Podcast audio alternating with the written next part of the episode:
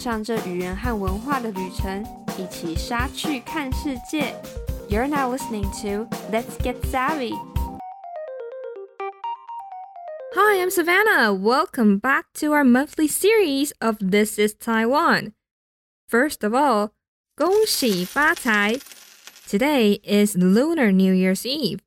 I bet you have been feeling the holiday vibes all around already and hearing Gongxi Facai music in every store. Today, I'm going to take you on a ride to learn more about the Lunar New Year traditions and customs in Taiwan. As you may know, ethnic Chinese people, Huaren, around the world celebrate the Lunar New Year. It is the most important holiday of the year. Although it's celebrated in a lot of places, but the customs in every region could be different. In Taiwan, Lunar New Year is a national holiday. Like this year, we have 10 days off. So let's take a look of what we usually do on each day of the holiday. First off, 除夕 which is New Year's Eve. Just like other cultures, we have a feast with our families. This is called the 年夜饭, New Year's Eve feast, or 团圆饭, reunion dinner. But before the New Year's Eve dinner, traditional families would prepare offerings and pray to the ancestors, and wish for good health and good luck for the following year.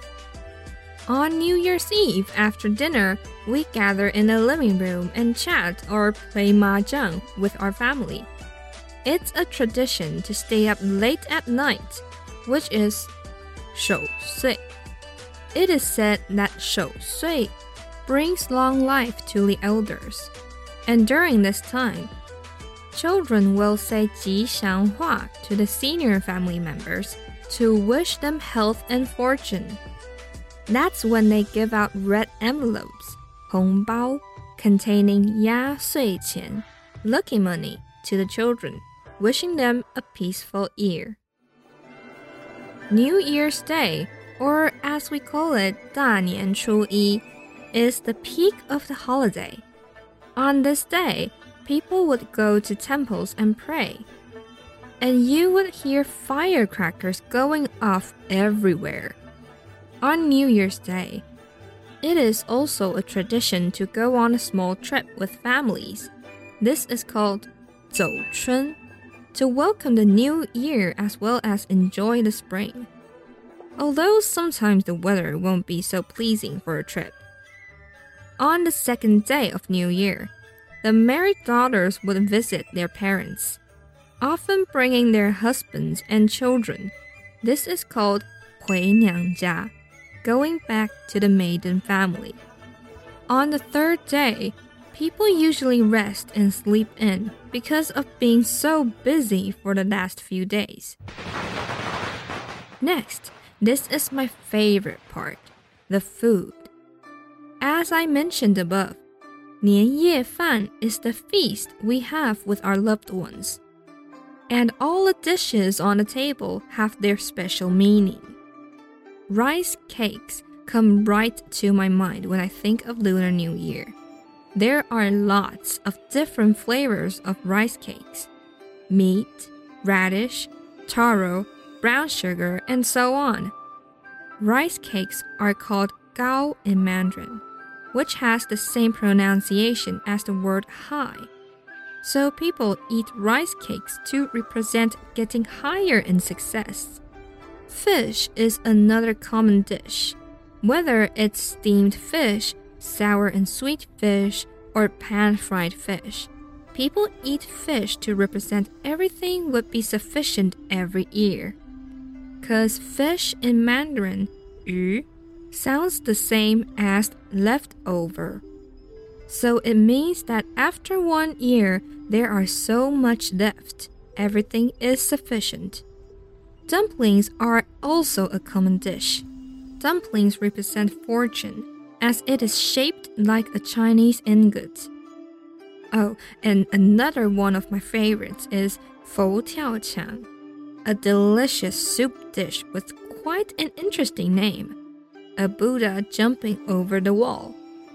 There are ingredients such as pork, mushrooms, scallops, lotus seeds, taro, and so on in Fotiaoqiang. Nothing is more satisfying than eating a warm bowl of Fotiaoqiang during the cold days. There are some interesting activities that Taiwanese participate during the holiday, such as Zhijiao competition, or called Bui competition in Taiwanese. People usually Bui at temples to ask the gods for answers. We pray and sincerely pose a question to the god and drop two wooden or plastic pieces shaped like half moons to the ground.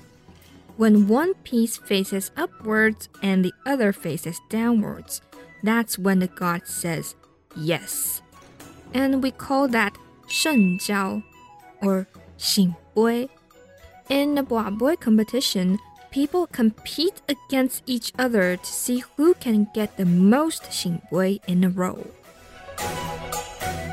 Another thing that we do is to buy scratch off lotteries, which is also one of my favorite activities.